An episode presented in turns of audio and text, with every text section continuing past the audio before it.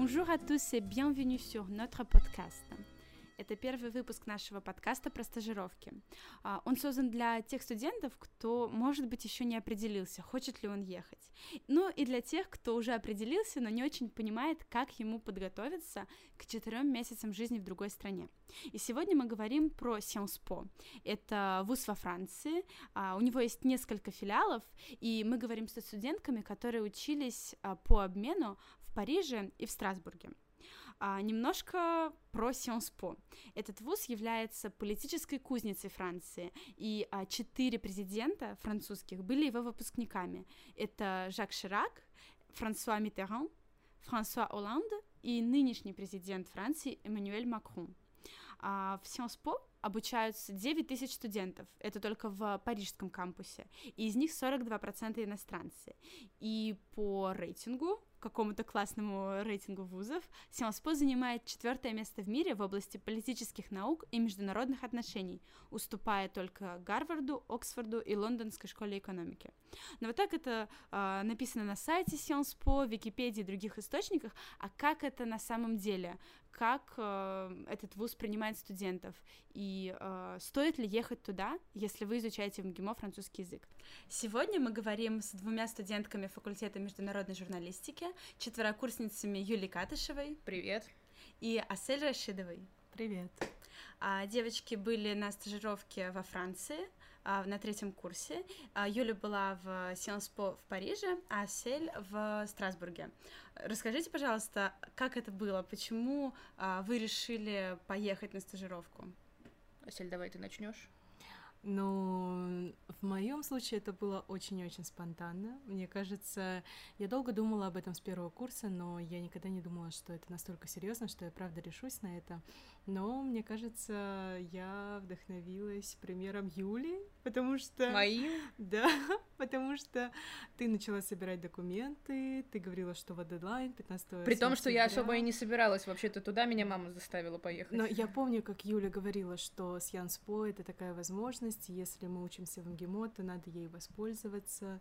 И вот все эти мысли, они как-то у меня держались в голове, и в конце концов я подала документы, мне кажется, в последний день дедлайна, там 14 сентября, что-то такое, и вот но мне кажется, когда подают документы, там как раз в последний день выстраивается огромная да, очередь. Да, да, да. Слушай, я на самом деле особо не собиралась. Просто мама сказала, что это такая возможность, тебе обязательно нужно поехать.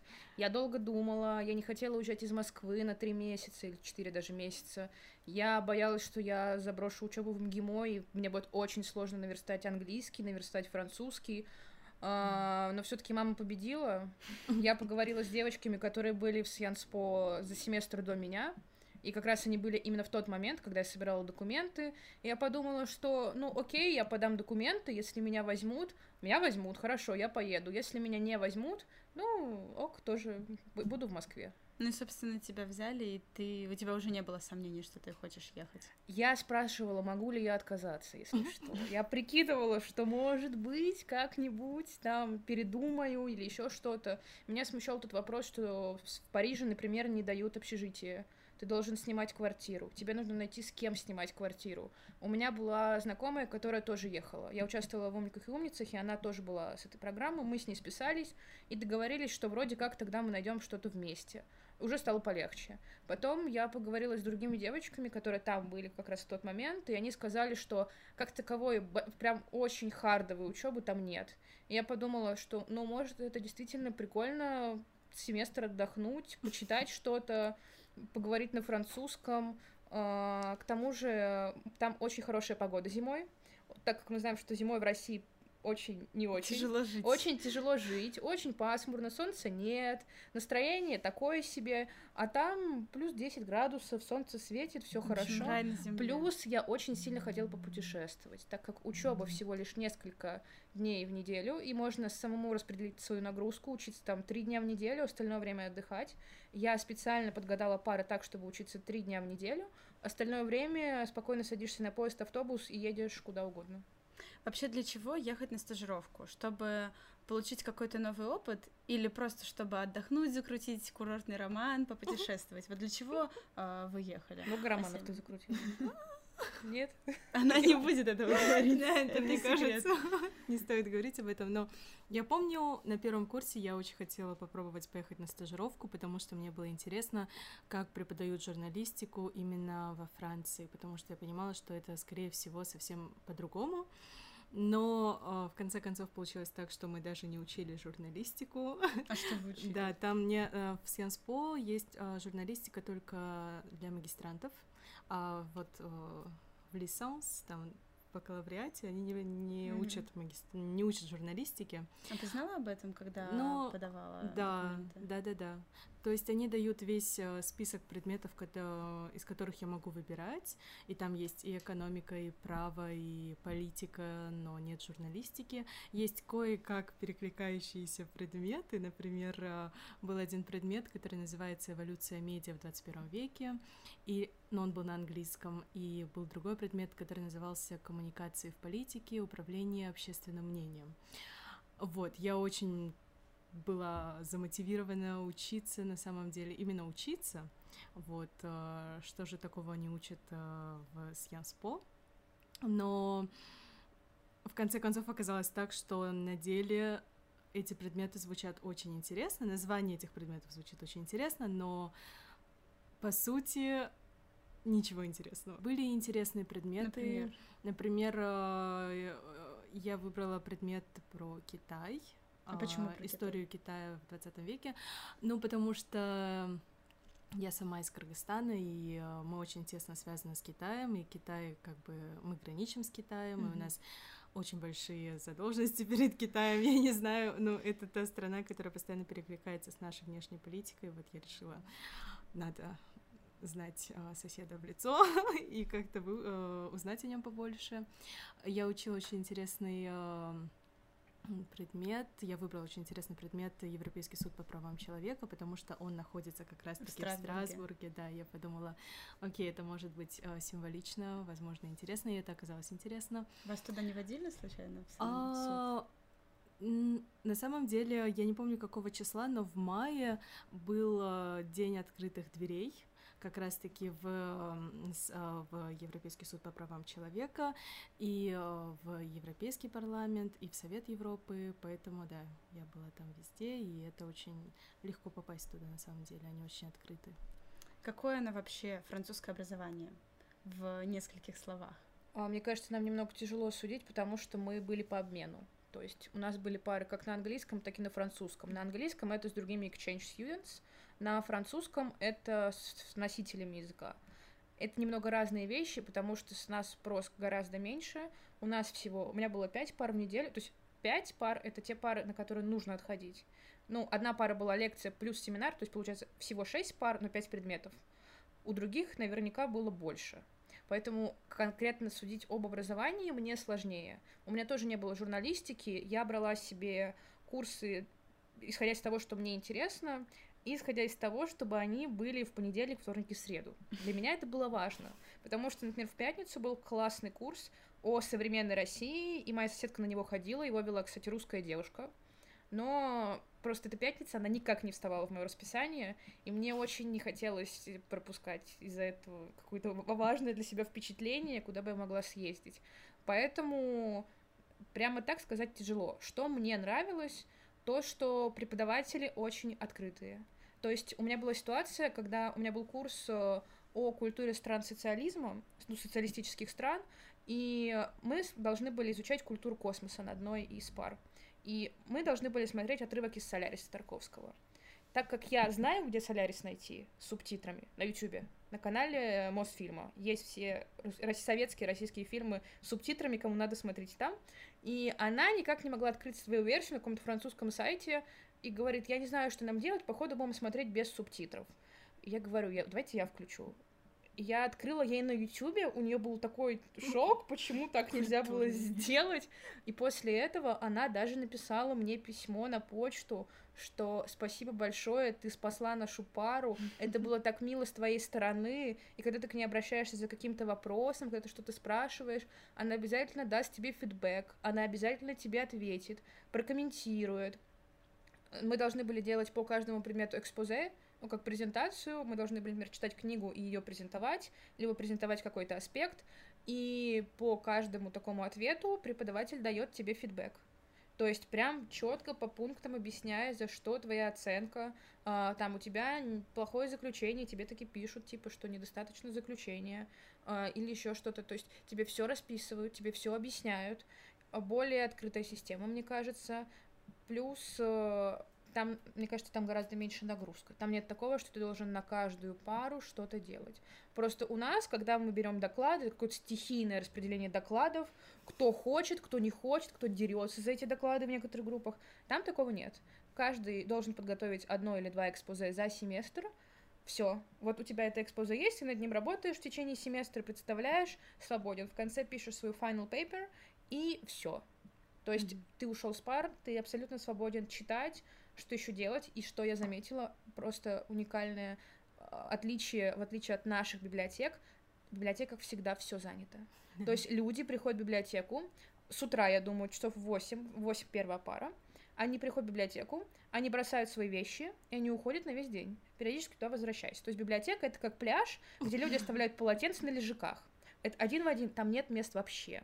То есть ты приходишь, ты обходишь все этажи, пять этажей библиотеки, в МГИМО это вот одно пространство, там пять этажей библиотеки, там две библиотеки, она полностью занята. То есть найти место у компьютера это вообще ну, вот нереально, такого не бывает.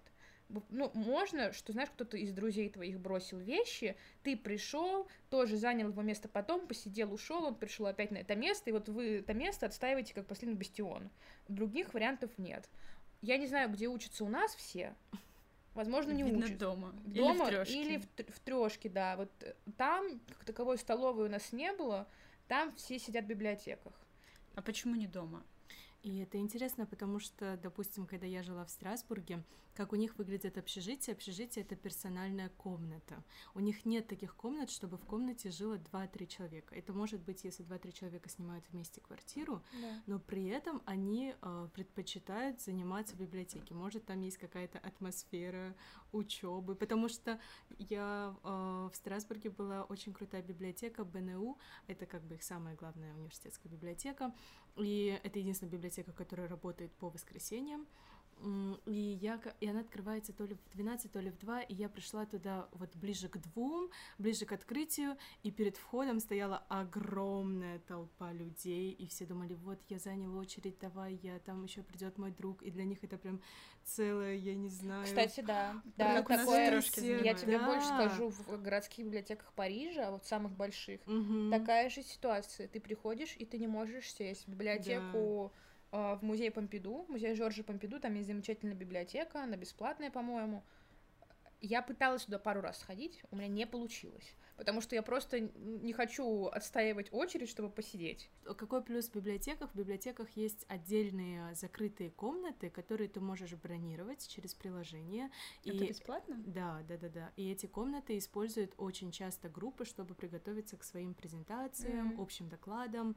И это на самом деле очень удобно. По поводу библиотек, я думаю, что многие просто пережидают перерывы между парами в них. Потому что ты сам расставляешь расписание. У меня, я опять же старалась подобрать все очень грамотно, чтобы у меня были пары там, например, четвертая и пятая подряд, на следующий день первая, вторая там и третья, и дальше там шестая, например. Но у меня получилось так, что во вторник у меня была первая, вторая и то ли четвертая, то ли пятая. То есть вот этот перерыв я должна была... Нет, у меня была первая, третья и пятая. То есть перерыв между первой и третьей я сидела со своей соседкой, мы с ней ходили на одну и ту же пару. Мы сидели с ней где-то в кафе, завтракали-обедали. И вот второй перерыв я сидела в библиотеке, если было место, конечно же. Либо я ходила куда-то погулять полтора часа. Там, кстати, пары идут э, два часа, да, по-моему? Да. Два да, да, часа да. пары, и у нас же в МГИМО час двадцать, и вот эти 40 минут оставшиеся, это не так просто высидеть на самом Мгм. деле. Для меня иногда это было тяжело. Если пара не очень интересная, то, ну, прям проблематично. И, кстати, что я заметила, мы-то думали, что они там учатся, но на самом деле они там тоже сидят на Фейсбуке, на парах. Все нормально, ребята. Кто-нибудь спит на Залипайте дальше Да. ВКонтакте. Там все люди спят и залипают на Фейсбуке. Реально, ты Мгм. сидишь, смотришь, все на Фейсбуке и делают свои дела. А какой вообще состав численный ребят на этих парах? Ну, то есть сколько примерно А ты студентов? понимаешь, там ведь сколько записалось на курс? То есть на- мы записывались на курсы. а, на какой-то курс записалась там. Ну, в среднем, думаю, человек 20 бывает.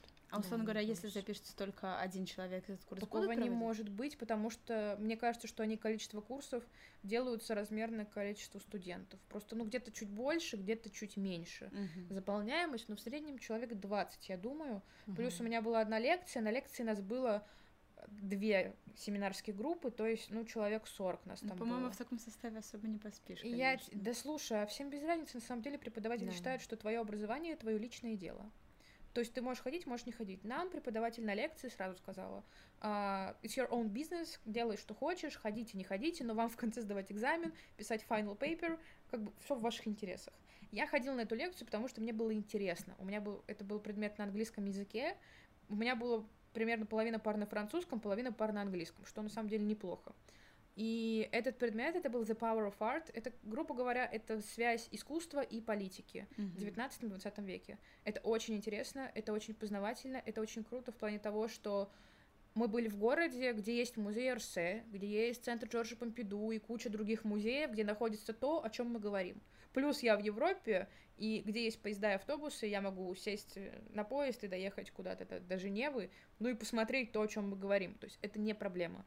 И вот в этом плане, к тому же у нас были эти ID-карт такие Мгм. студенческие, то, что мы студенты Евросоюза, поэтому мы ходили во все музеи бесплатно. Вот То это, есть конечно, Я могу ходить в музей. Орсе хоть каждый день на завтрак, обед и ужин, и все круто, потому что входной билет для не француз, для, для граждан не Евросоюза это где-то евро, ну, 20 евро. 20. Ну, там особо не походишь по Особо не музеям. походишь по музеям, туристам. а здесь я прям исходила все по максимуму, ходила по несколько раз, водила всех друзей, которые ко мне приезжали. Очень круто. А что ты делала в Страсбурге? Ой, но это... Кроме учебы, конечно. Да, это очень интересно, потому что Страсбург на самом деле достаточно маленький город, и когда я приехала из Москвы в Страсбург, у меня был небольшой шок, потому что не было вот этих огромных толп людей, метро, машины, там машин. Там такие милые трамвайчики. Да, трамвайчики миленькие, велосипедики миленькие. Вообще атмосфера города, она очень спокойная, и мне кажется, просто она- ты можешь гулять целыми днями по этому городу, изучать его, и город очень интересный, и А, кстати, вам предоставляли общежитие? да, вот, я выбрала, когда я выбирала между Парижем, Страсбургом и Лилем, я сразу убрала Париж, потому что я знала, что я не смогу снимать там квартиру, Мгм. а, и это очень дорого, поэтому я выбрала Страсбург, а, потому что я знала, что там дают общежитие. Вот, у меня было общежитие, и а, это на самом деле здорово, с одной стороны, а, потому что я встретила там очень и очень интересных ребят, но с другой стороны, почему я сказала с одной стороны, потому что с другой стороны эти ребята были русскоговорящие ребята из России, из Украины, из Казахстана, и как бы я очень с ними сдружилась, но я всегда переживала по поводу того, что я очень много времени провожу с И русскоговорящими не людьми и не практикую язык, а, потому что на самом деле очень сложно влиться в компанию французских студентов. Очень сложно. Да. Я не влилась, например. Я Они тоже не влилась. Или... Они, они равнодушные, скорее всего, потому что в Сьянспо очень много иностранных студентов, просто Мгм. очень много, из, из самых разных 42 стран. процента. Да, из 9 и тысяч. а, в основном эти exchange студен- ст- студенты, они т- тусуются в своем кругу, в своем кругу. а, и интересно, что из французских студентов я подружилась только с одной девочкой, Клотильда. Э, Я подружилась не только потому, что я узнала, что она приедет в этом году, получается, вот она в сентябре приехала в МГИМО учиться, Мгм. потому что у них третий курс, это обязательно студент должен поехать на год э, в другую страну учиться. и Ого, они, то для есть них это- целое тоже, целый ритуал выбора страны, куда они поедут, где они будут жить этот год, и вот она выбрала а, МГИМО. И вот она сейчас здесь учится, и на самом деле тоже интересно послушать ее, чем отличается а, образование во Франции и в, в России. И чем она, по сути, отличается? Она говорит, что в принципе ей не сложно, но самое огромное различие это то, что здесь э, а, нужно очень много учить. Здесь? Да, в Кстати, МГИМО. да, я согласна. Делать домашние работы надо, да, во-первых. да, да, да. Какие-то, причем не просто два экспоза за семестр, а какие-то внеплановые появляются, ответы на вопросы, еще Да. что-то. Это мне не очень нравится, в Сианспо с этим лучше. Угу. Но она выбрала ис- именно историю международных отношений, и, э, ну, как бы ей и нравится, и не нравится это, но она говорит, что нужно просто, чтобы хорошо сдать этот предмет, нужно просто заучить какие-то даты, события, ну, да. а она говорит, что все таки в Сианспо э, в Страсбурге у нее было больше именно аналитической работы. Ты знаешь, что я заметила по поводу разницы в образовании? То, что я приехала туда, у меня был еще один курс по это как общество и государ... ну, государственное устройство в Советском Союзе. Мне было интересно посмотреть, как они подходят э, к изучению истории. Историю, которую я знаю, к тому же. Мне, то есть у меня хороший бэкграунд, естественно, ведь я учусь в МГИМО, здесь много историй. И... Плюс ты еще и да, И плюс я заметила то, что, во-первых, я чувствую себя уверенно, у меня хороший бэкграунд по истории, вообще по всем предметам, на которых я была. То есть я хорошо знаю историю Франции. За это спасибо МГИМО и курсу регионоведения. Здесь очень хороший курс регионоведения, особенно французский. У тебя он, наверное, сейчас как раз идет. У меня же немецкий. А, у тебя немецкий, да. Но в МГИМО... Так что нам рассказывают МГИМО анекдоты замечательный, про... замечательный регион на французском. Прям замечательный. Я чувствовала, что я наравне с теми, кто учит эту историю всю жизнь. Потому... Какой у них подход вообще к истории? Они не зазубивают даты? Слушай, мы изучали именно определенные аспекты жизни. Угу. Что мне понравилось? Не просто так, сегодня мы учим Ленина, завтра мы учим Сталина, послезавтра Хрущева и далее до Горбачева идем. Нет.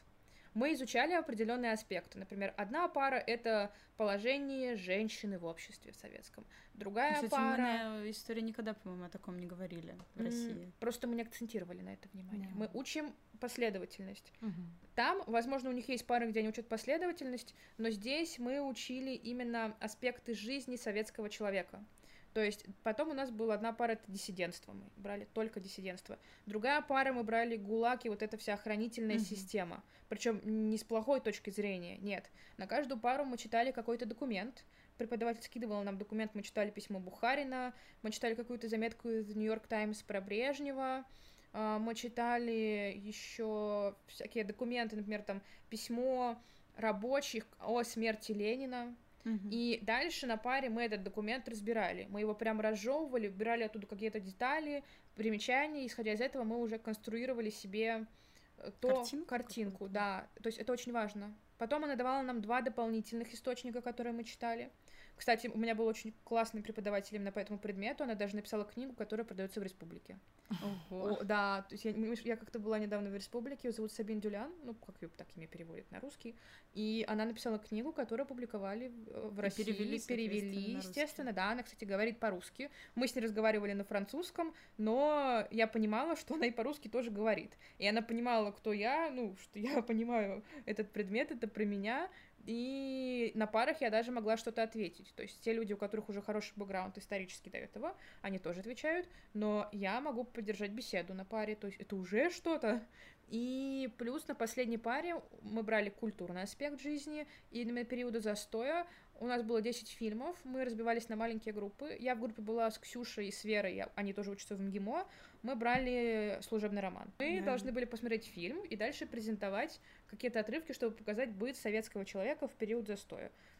То есть, видишь, уже это был одна, один аспект, по которому нас оценили, второй — это работа на занятии, третий аспект мы писали анализ источника, это очень сложно было, естественно, написать анализ источника, по-русски не очень понимал, как это делать, на французском тем более. И, и как ты это сделала?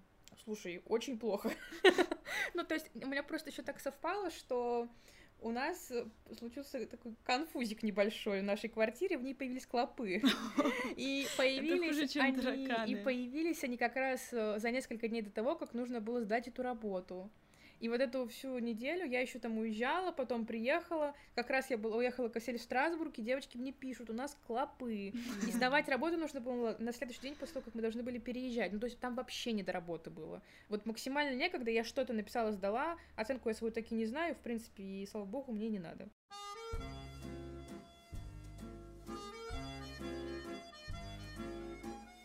В нашей парижской квартире завелись клопы все было очень плохо, потому что именно в этот день я уехала к Осель в Страсбург. То есть мы с ней катаемся на лодочке по речке. А в Париже клопы. А мне пишут, Юль, у нас клопы в квартире. Я не знаю, что делать, потому что мне очень страшно, потому что клопы же могут забраться в вещи, их потом не вытравить. Я думаю, а что если в моей комнате ужас какой? И мне, я тоже начинаю маме писать, мама говорит, и сестра мне говорит, что, ну, вообще, если они завелись, то они у вас наверняка уже были, и наверняка они уже живут в своих вещах. Ну все, без Да, если они есть в какой-то одной комнате, они есть во всех комнатах. Я прочитала все, что есть в интернете про клопов. Девочки в панике, потому что клопы завелись как раз в кровать у одной из моих Ой, соседок. ужасно. Ужасно, она просыпается, понимает, что ее искусали. Отвратительно. Они мне пишут, что все, мы срочно съезжаем. Я солидарна с ними полностью, но подорваться из Страсбурга я тоже не могу, потому что приеду только на следующий день Потому вечером. что ты на лодочке в этом Я на лодочке находишься. вообще в, открытом, в открытой воде нахожусь, не знаю, что делать. И дальше мы начинаем срочно с девочками и с мамой одной из девочек искать квартиру.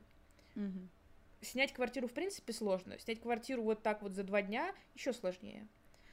Ладно, мы нашли квартиру, мы договорились, что нам вернут деньги за оставшееся вот время, там два месяца оставалось жизни в этой квартире, потому что этого же вообще не делаем, мы не подписывали договор с клоповничей вот этой квартирой. В итоге А что с вашими вещами? мои вещи, мне очень страшно было, причем когда я была второй день в Страсбурге, приходила дезинфекция, и вещи надо было убрать. Ну, естественно, ну, мои-то вещи никто не убрал, в итоге их побрызгали вот этой вот штукой от клопов. Но побрызгали, ладно, у меня были вещи в, шкаф, в шкафу, то есть моя одежда была в шкафу, какие-то вещи я просто потом помыла, протерла э, и прогладила. Меня было желание все сжечь. Мне очень жалко сжигать свои вещи, ты знаешь, потому что они все-таки стоят денег каких-то. Поэтому, когда я вернулась, я тут же начала ночью собирать вещи. Квартира вся на ушах, потому что все собираются. А, вещей много, потому что ты приехал не на две недели, а на три месяца. В итоге за ночь где-то я, я не могла просто пережить то, что квартиру продезинфицировали, там вонять этим диклофозом. Плюс там клопы, мне реально страшно. Я очень боюсь, что они куда-то в меня залезут. Пришлось переночевать ночку в отеле. Я пока ехала в поезде, нашла отель на букинге, сняла на ночь около дома, потом на следующий день пришла и начала собирать вещи. Как найти квартиру в Париже быстро? И Быстро не никак, лохануться при этом. Быстро никак, лохануться тоже, вероятно. Возможно, вы лоханетесь. А, Риэлторам доверять или не доверять не знаю. Когда я искал, когда мы искали, все-таки у нас был взрослый человек, опять же, мама одной из девочек, очень активно занималась этим вопросом. Мы смотрели сайты недвижимости, МГИМО скидывает памятку, там все стажировки, плюс они делают приписку о том, что если вы ищете жилье, то вот, вот сайт, вот сайт, вот сайт. Мы начали искать по этим сайтам. На одном из... Ну, и в этих а- агентствах часто есть русскоговорящие люди. То есть мы начали искать квартиру, и дальше уже связываться с агентством. Этим занималась как раз мама этой девочки. Но так как у нас нет гаранта, то есть человек, у которого есть французское гражданство, и у него на карте должно, по-моему, два месяца стоит денег, типа, ну, 5000 евро примерно, то есть Мгм. чтобы они понимали, что он потянет эту оплату, то, естественно, мы не знали, что делать, гаранта нет. А, И нам пошли навстречу, сказали, что нам сдадут, только если мы оплатим всю сумму разом. Это единственная возможность для нас была. Вот нам согласились снимать только так. Иногда можно договориться с хозяином, но я думаю, что очень мало кто согласится на это. В итоге мы заплатили всю сумму сразу, и дальше уже приехали как раз в квартиру. У нас была очень хорошая хозяйка, такая бабушка, но квартира с клопами оказалась. Мы срочно нашли квартиру новую. Она была чуть побольше, и там уже был хозяин-мужчина. Но он тоже был достаточно приветливый, согласился в выходной день, опять же, приехать, дать нам ключи, поселить нас в квартиру, при том, что мы не могли, мы, мы забрали деньги за ту квартиру, то есть половину денег, но нам нужно было перевести, то есть нам еще должны были вернуть какую-то часть на карту, причем карта была моя, потому что советую, кстати, это не, это не реклама, но лучше всего используйте карту Тиньков, потому что там всего лишь, не там не нужно платить процент, там нужно платить фиксированную стоимость от перевода. А если ваш перевод это типа 5000 евро, платить 10%, ну вообще не вариант. Заплатить там 40 евро еще можно. И деньги должны были вернуться на мою карту, но это не быстрый процесс. И вот этот перевод денег с российской карты на французский счет занимает дня 2-3. Но он пошел навстречу, он согласился на то, чтобы мы там в течение первой недели заплатили всю оставшуюся сумму ему. Спасибо большое, очень хороший хозяин был. Очень хорошая была у нас квартира. Она была, дом был поновее, квартира была как-то почище. Клопов там уже не было. Клопов там уже не было, а нам реально страшно было. Мы так всю квартиру осмотрели, все проверили. Но там кварти... дом был поновее уже. Ну, в Париже нет прям таких новых-новых домов. Но В смысле, первый дом был типа 1830 года, это дом был Неплохо типа, так. типа Жизнь 1800, 930. 1900, допустим. Нет, ну, я думаю, 1890, может, что-нибудь. В таком духе, да. То есть это уже как-то получше было. И в итоге мы приехали в ту квартиру и благополучно дожили в ней остатки наших парижских дней. А как в Страсбурге было с условиями в общежитии? А, В Страсбурге нужно иметь в виду, что есть общежития совершенно разные. Есть э, там самое дешевое общежитие, где общий душ и э, ну, общий санузел на этаж, а есть общежитие, которое похоже на самую м, дорогую комнату в отеле, которая стоит 800 евро в месяц со своей кухней, ну как а студия. платите вы, студенты? Или Да. это что-то покрывается? Нет, нет, нет, платишь, конечно, ты сам. А, Университет предоставляет финансирование, но в основном, когда ты едешь во Францию, он а, финансирует твой полет Мгм. из Москвы, а, допустим, до Парижа, из Парижа до Москвы и все. И минус еще в том, что ты платишь а, по контракту, а, получается, за период, который обозначен в контракте. Мгм. И это всегда пять месяцев а, с февраля по июнь. Получается, что ты еще переплатила. Да, но это, но мне советовали как бы посмотреть, вдруг я могу снять квартиру, и это выйдет дешевле, чем а, платить за общежитие, потому что ты в общежитии платишь все равно за пять месяцев, Мгм. а, в, ию- а в июне мы должны были вернуться, чтобы сдавать экзамены, но все равно дешевле, чем в общежитии, я ничего не нашла.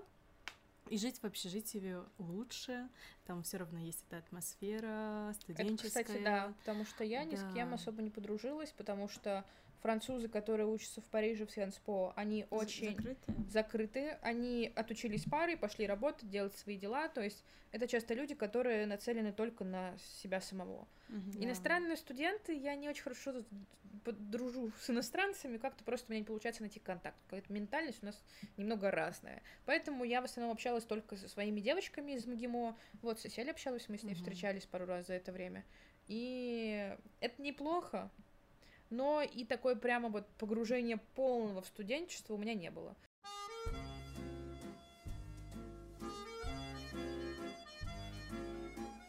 По поводу возвращения в МГИМО. Огромный совет от меня, и от тебя, наверное, тоже. Возвращайтесь и начинайте закрывать свою сессию прям, прямо сейчас. Вы вернулись и вперед, закрывайте Да. экзамены, сдавать какие-то зачеты. Вам потом будет легче. Не растягивайте это на, на следующий семестр. Многие приезжают и такие, ну, у нас еще очень много времени, ладно, мы успеем все сдать в следующем семестре. А есть какой-то дедлайн Нет. по закрытию? Д- э, в следующий семестр. До конца, до конца декабря ты должен закрыть вот эту прошлую сессию. Мгм. Ты можешь закрывать вот весь семестр э, и вот э, параллельно со всеми. Лучше идите сдавайте со всеми. Во-первых, в общем, потоки вы можете проскочить очень успешно. Плюс э, кто-то ставит из преподавателей по аналитическим справкам. Да. И то есть мне повезло, я написала все это, пока была там. Времени много, делаешь какие-то работы заранее, Мгм. присылаешь, преподаватель оценивает, потом ты приходишь к нему на зачет, он говорит, да, я помню, вы сдали работу, поэтому ставлю вам по ней. Мгм. Некоторые преподаватели очень лояльные, они сразу говорят, что ой, вы были на стажировке, ну давайте расскажите, как там что. И в итоге как-то ты им что-то устно сдаешь, учишь, и в итоге все окей, тебе все ставят. Экзамены то же самое. Мы я, у меня еще один экзамен, он не сдан, но я его в ближайшее время сдам. Вот. Ну и нам с Юлей повезло, потому что мы попали на тот момент, когда учебу продлили на две недели. Да, Все были э, злы на это, мы радовались, потому что у нас было больше времени. да, и мы как раз уложились, Да. все закрыли, язык мы тоже закрыли вместе со всеми. Да. Правда, по английскому мы ходили, досдавали что-то. Но, Но это уже да. от преподавателя. Но в целом все не так страшно, но лучше сделать это параллельно со всеми. Какие ваши ожидания а, не оправдались по поводу стажировок? У меня особо не было никаких ожиданий, я тебе скажу. Ну, я думала, что там будет гораздо больше учебы. Да. Учебы было достаточно мало, все было очень Но это лайтово. все-таки хорошо или плохо? что Слушай, учебы не очень много. я тебе так скажу, мне становилось скучновато там, честно. Я человек, который любит Москву очень сильно, который любит свою жизнь здесь. И для меня побег во Францию это Побег. Это был побег, чтобы там сидеть, знаешь, сижу за решеткой в темнице сырой в Париже, ем свой круассан. Это было примерно так. Первое время я была до этого в Париже один раз, и это был такой первый раз, когда я была в Париже, прямо вот уже не турист, а как житель. Когда ты можешь гулять, ходить сколько угодно и делать все, что хочешь. То есть первое время было очень интересно, ходишь, смотришь, гуляешь, я старалась дела из МГИМО делать, я старалась делать местные дела в Сьянспо, то есть читать что-то, пользоваться моментом. Плюс я очень искусство люблю, и пары по искусству, и возможность это все посмотреть, потрогать, пощупать очень интересно. Я ездила достаточно много, то есть я старалась выходные все занимать. Единственное, что девочки, с которыми я жила, они учились не так свободно, как я, они не подумали о том, чтобы разбить пары, и вместе мы с ними ездили только субботу-воскресенье. Mm-hmm. Но мы съездили в Бельгию, это была наша первая, прям совместная поездка втроем. Мы съездили с одной из девочек в Руан, это была наша самая первая поездка. Мы съездили... Ну, в Страсбург, получается. В Страсбург я съездила одна касель.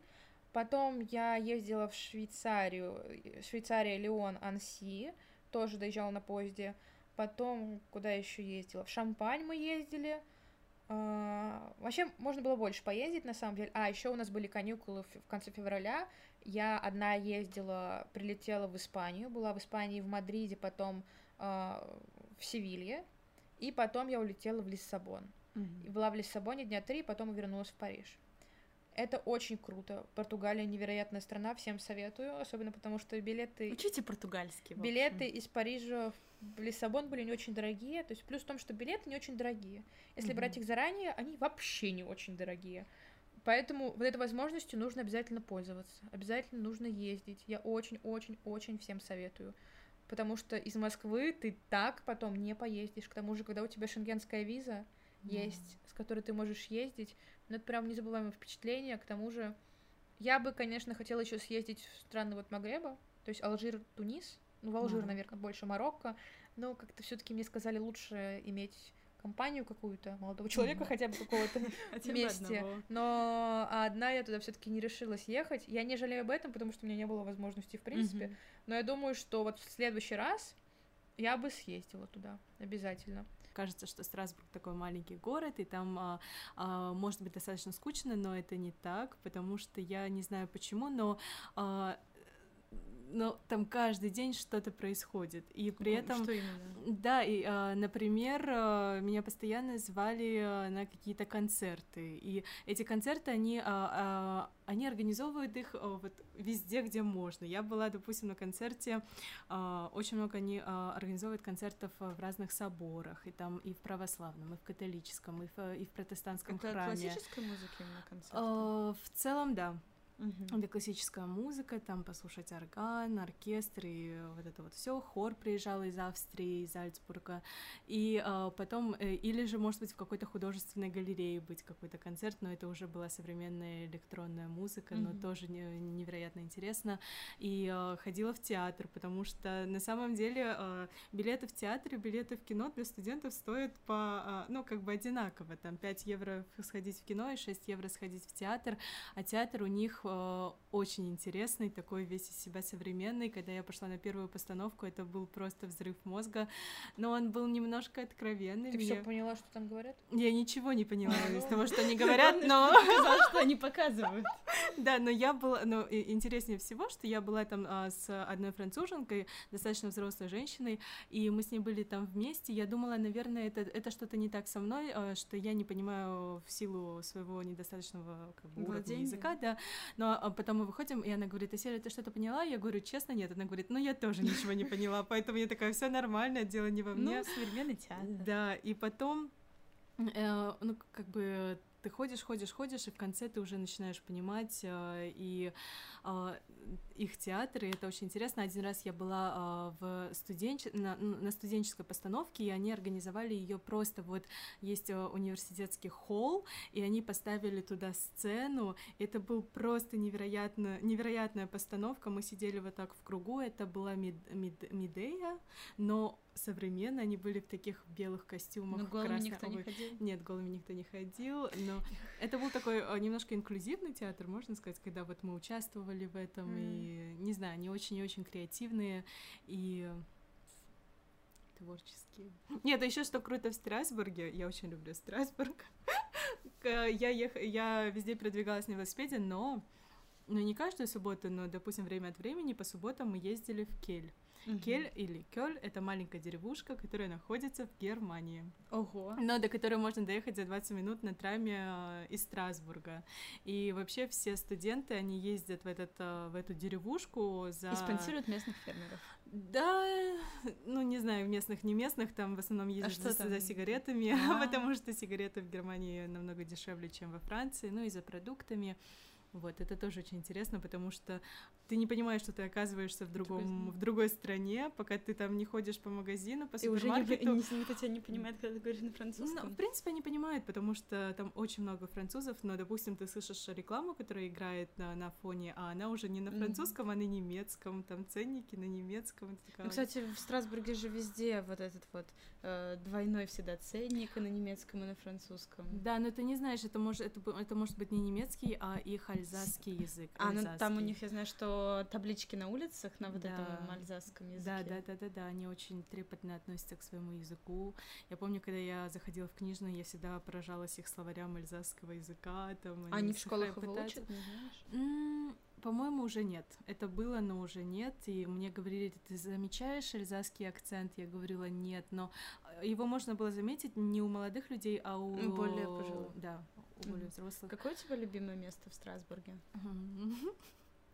Наверное, это все-таки собор, ну, потому собор что собор он просто магический и и это удивительно, потому что и он и внутри такой, э, там есть все равно какая-то энергия. Я как-то была там на лекции по философии. Прямо и в соборе? Прямо в соборе, и прямо в центре собора. Это было прям даже за органом. Ого. И да, это просто невероятно. Потом мы слушали там хор, и снаружи, когда он... Ну, и он мне не нравился днем, потому что днем он все равно такой мрачный, такой средневековый. Какой-то очень железный, но как его, будто. Но его просто невероятно магически подсвечивают ночью, особенно если немножко туман это просто магия, да.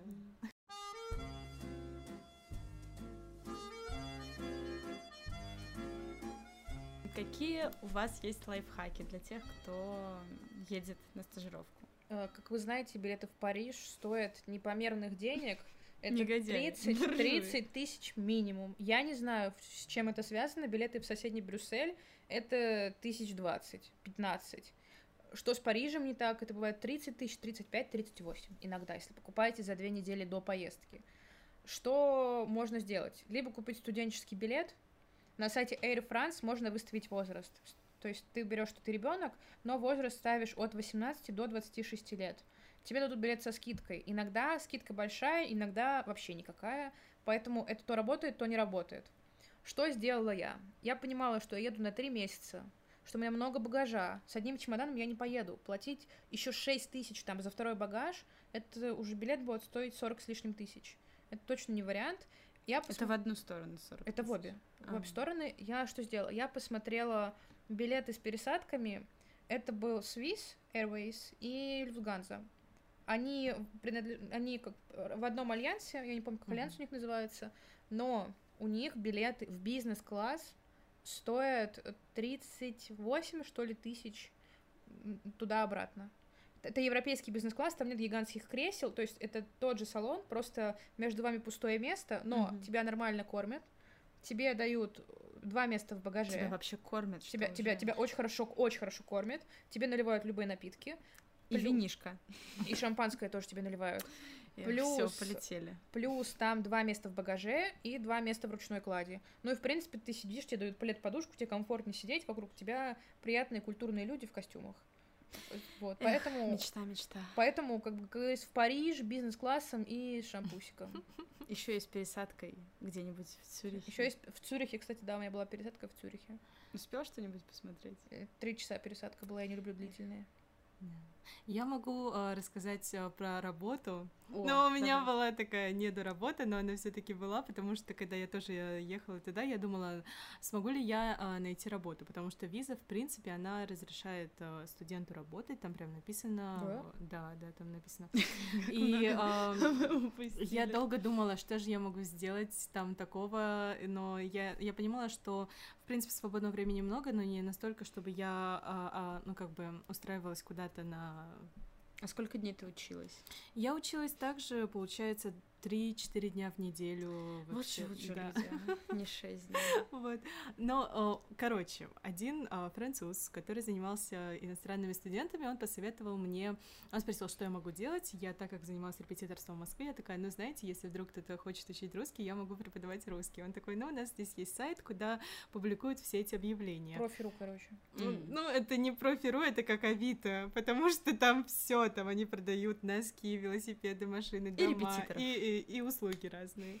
И вот я написала, что я могу преподавать русский, но на самом деле было очень много звонков, но они все были невероятно странные, потому что я не знаю, они а, при этом это были все мужчины, они звонили и узнавали про, ну, типа, вы преподаете русский, я такая, да, и мы уже э, договаривались о первой встрече, но почему-то в последний момент все Накрывалось. все накрывалось. Но э, в конце апреля мне э, позвонил один мужчина, которого звали Патрис, и он сказал, что он хочет учить русский, и э, мы, я, короче, преподавала ему русский. Это было, ну, так как это был уже конец апреля, в конце мая я уезжала, я понимала, что у меня есть только месяц, я нагло об этом ему не сказала, потому что я, мне хотелось попробовать. Вот это небольшие деньги, они Сколько? платят. Ну, я написала, я изучила как Это бы... как дуть, сколько вы получаете? Ну, очень немного, там за час они платят 15 евро. И при этом он очень был занятый человек, и он мог заниматься только раз в неделю, и поэтому я провела с ним только четыре э, занятия, но это было невероятно интересно. Он работает как раз-таки в Air France, и причем он там главный в этом департаменте был. И, э, Зачем ему русский? Да просто Для вот души, тела. для души ему было лет 60, Ага. вот. И я э, с другая женщина, с которой я очень хорошо общалась, Жизиана, она тоже учила русский, и мы с ней очень много проводили времени. А Вы на французском говорили на занятиях? Да, да, да, да. И мне приходилось вначале учить, как будет на французском гласное, согласное, ударение, слоги, вот это вот все, вот эту вот базу русскую, Интонация. интонацию, вот это вот все. Но это было невероятно интересно. Он и он, ну да. Вот, можно, можно поработать. Но мне кажется, мне просто повезло. Э, И потом мне было очень а, э, боязно говорить, э, как я, ну, что я уезжаю. Как он Но он очень, он очень-очень понимающе отреагировал. Он просто сказал, ну, сэляви. Да. Такие понимающие французы. Не, на Да. самом деле, кстати, возможности массы, потому что моя подруга, которая училась в Китае, она снималась в массовке, кстати, в Да? кино. Она снималась Как в массовке, красила людей. Зыгорь, кстати, Да. Михаил Зыгорь снимался в массовке в египетских Я надеюсь, сериалах. он это Да. послушает и Он, дойдет до э, этого Это момента. было в нашем интервью с ним год назад в Международнике, кстати, да.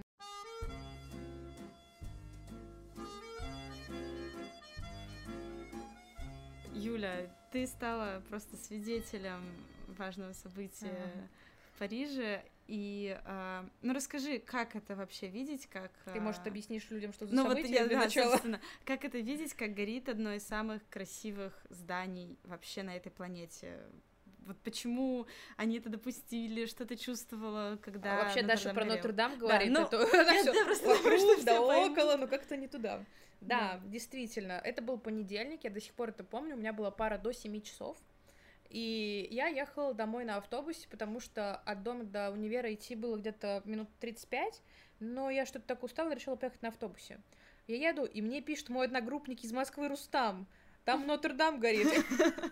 Я думаю, ой, вот это прикол. И девчонки начинают писать, типа, там Нотр-Дам горит, прикиньте, дым идет по улице.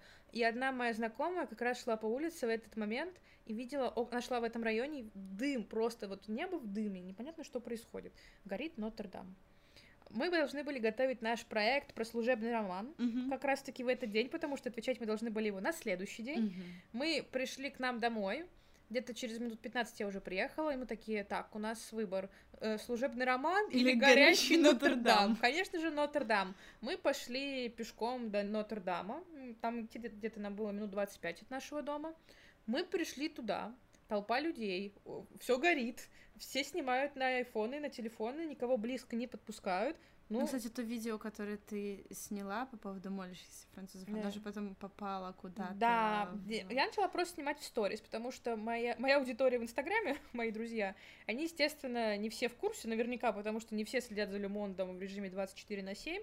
И я начала снимать, и мне, у меня директ просто разрывался, что там происходит, Нотр-Дам горит. Видимо, многие узнали об этом именно из моего Инстаграма.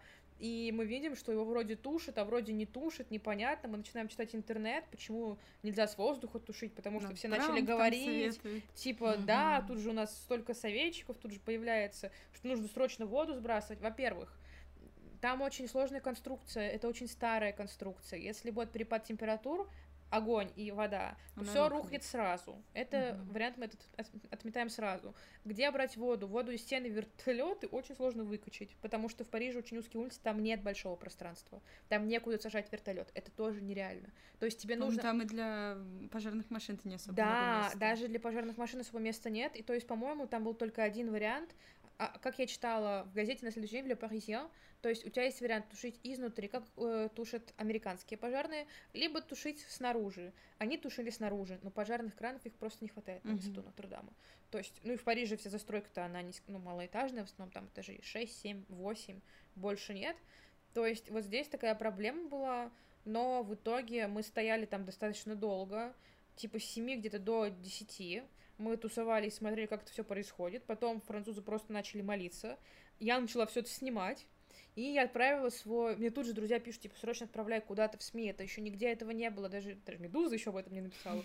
И я отправила вид- свое видео в, в телеканал Ба- в, в телеграм-канал База. Они его сразу же опубликовали. Потом это репостнул Караульный. Кстати, за несколько дней до этого мне мой друг сказал, что у меня риторика такая, что мне нужно у Караульного публиковаться. И он пишет, ты представляешь, как совпало. Вот прям тебя опубликовали в Караульном. Потом People Talk нагло украл это видео у базы, обрезал их вот этот вот Мгм. водяной знак и запостил у себя мое видео. Поступили они, вероятно, не очень хорошо, потому что они не написали источник, потому что сняли это не они, сняла это я. Ну да, мое видео разлетелось по интернету, и потом я написала для международника об этом, и Кто еще не читал? кто еще не читал, это было давно, правда, уже. Куча, куча было сохраненок у меня ВКонтакте, куча было сохранений у меня в Инстаграме. Это просто все смотрели, все следили, все огорожено. Это было очень печально. Это было очень страшно, во-первых, потому что я Нотр-Дам очень люблю, и все, кто были рядом со мной, они его тоже очень любят. И ты понимаешь, что когда его тушат, ты не знаешь, оно устоит или оно не устоит. И уже в интернете пишут, что походу и нет. И ты думаешь, ё-моё, здание стоит уже ты, сколько, тысячу лет? Я, ну, примерно да, плюс-минус 800 лет, и я сейчас последний, кто это здание видит. Ё-моё, какой-то ужас. Ты, ты вообще в шоке. Мы пришли домой, все возбужденные. Где-то часов в 12 мы легли спать. На следующий день с утра я дошла до этого места, посмотрела, как там все выглядит. Каркас стоит, в принципе, но внутри, конечно, тоже все так, в принципе, нормально. Крыши нет. Но если очень издалека смотреть, даже незаметно, что что-то было. Мгм. Естественно, газеты разлетаются со скоростью света. На следующий день я купила себе одну. И, в общем, вот такие дела. А как вообще французы на это отреагировали в других местах Франции, не только в Париже? У вас о чем-то говорили об этом? А, да, говорили... а, Ну, все говорили об этом, и газеты потом я тоже покупала, но... Но у них не было... Вот, может, в первый день было какое-то отчаяние, но потом нет, потому что вот женщина, с которой я очень близко общалась, Жозиан, она жила на два города как раз. Она жила в Париже и в Страсбурге. И она как раз в это время была в Париже. И потом, когда она приехала в Страсбург, и мы с ней встретились, она, она дает мне такой подарочек завернутый. И я его откр- А мы с ней обща... а а мы с ней как раз э, говорили об этом событии, и она мне дает подарок, я его раскрываю, а там книга. Гюго, собор Мгм. Парижской Богоматери. И оказывается, они переиздали эту книгу, чтобы э, как бы деньги, которые Мгм. будут собраны с продаж этой книги, они а, уй- а, пошли на реконструкцию этого собора. Я привезла, кстати, подруге своей. Купила Да. в магазине около Нотр-Дама в книжном. Мгм. Купила издание как раз Нотр-Дама на французском. Я, причем я взяла последнее. Тогда я не Да, понимала. они разлетелись. я думала, что может просто в магазине закончилась книга, такое же бывает, что одна Мгм. осталась. Одна-две обычные экземпляры. Но потом я прочитала в интернете, что продажи просто взлетели. Да, да. а я да. вот взяла последний. Ну вот, мне И кажется, этом последнюю все увидела, и последнюю взяла. Они Да. такие сразу готовы что-то делать, помогать.